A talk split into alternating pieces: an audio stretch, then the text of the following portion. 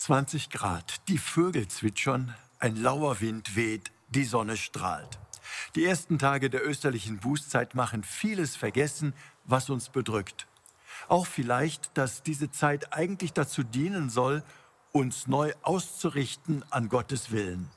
Fast so schön wie überall kleine Schneeglöckchen und Krokusse aus der Erde schießen, auch in meinem Garten. Und es macht mir Freude, der wunderbaren Schöpfung Gottes beim Wachsen und Blühen zuzusehen. Dabei mache ich mir jedoch gerade bei solchen Temperaturen Sorgen. Sind wir unserer Verantwortung für die Schöpfung und für kommende Generationen gerecht geworden?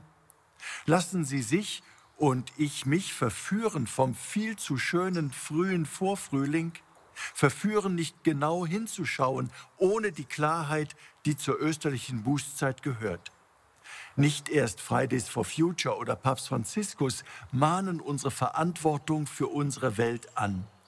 Auch wenn wir im Moment mit Corona und den Folgen über die Maßen zu kämpfen haben.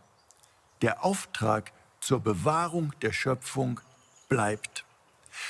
Im Erzbistum versuche ich, mich für die Schöpfung einzusetzen, indem ich das Visionspapier Schöpfungsverantwortung entwickeln ließ. Die Zielvorgaben sind klare. Das Erzbistum soll sich dauerhaft klimapositiv und schöpfungsfreundlich verändern.